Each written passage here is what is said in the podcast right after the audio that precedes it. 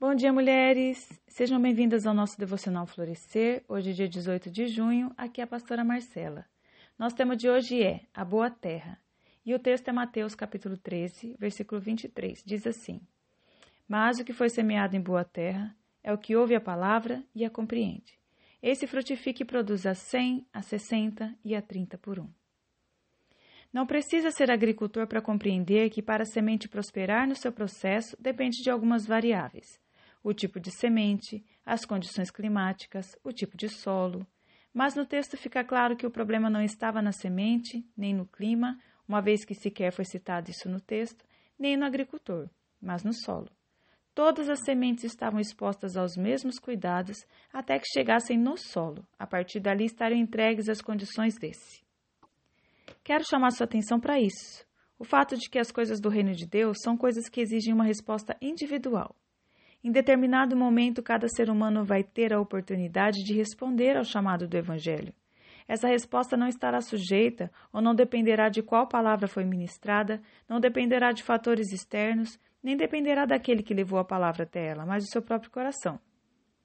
Podemos concluir que, se o desenvolvimento da semente for inadequado ou se não houver frutos, existe uma responsabilidade pessoal e individual, ou seja, o problema está no solo.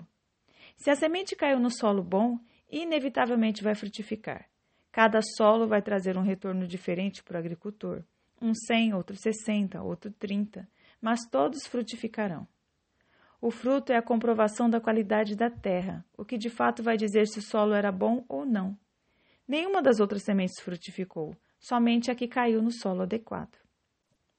Como já deve ter ficado claro, nosso coração é esse solo, lugar onde a palavra caiu e tem potencial para frutificar muito. Mas como fornecer essa semente o solo adequado? Quando Jesus explica o porquê de ele ensinar por meio de parábolas, ele cita um texto de Isaías que diz: Pois o coração desse povo se tornou insensível, de má vontade ouviram com seus ouvidos e fecharam os seus olhos. Por causa dessa má vontade em ouvir, eles ouviram e não entenderam, sendo essa a principal razão para uma incompreensão da mensagem. Se a terra boa é aquele que ouve a palavra e a entende, e para entendê-la precisa ouvi-la com boa vontade, aqui está o segredo do solo perfeito. Porque quem nos revela a palavra é o Espírito Santo. Ele desvenda seu significado aos nossos corações, e ele não faz acepção de pessoas. Adquirimos, pois, culpa exatamente por causa da nossa má vontade em ouvir. Ouvir com boa vontade é ouvir com fé, com humildade, com temor é o que torna o coração preparado para gerar frutos. Esse é o solo que Deus precisa para operar. Deus abençoe você, tenha um excelente dia, em nome de Jesus.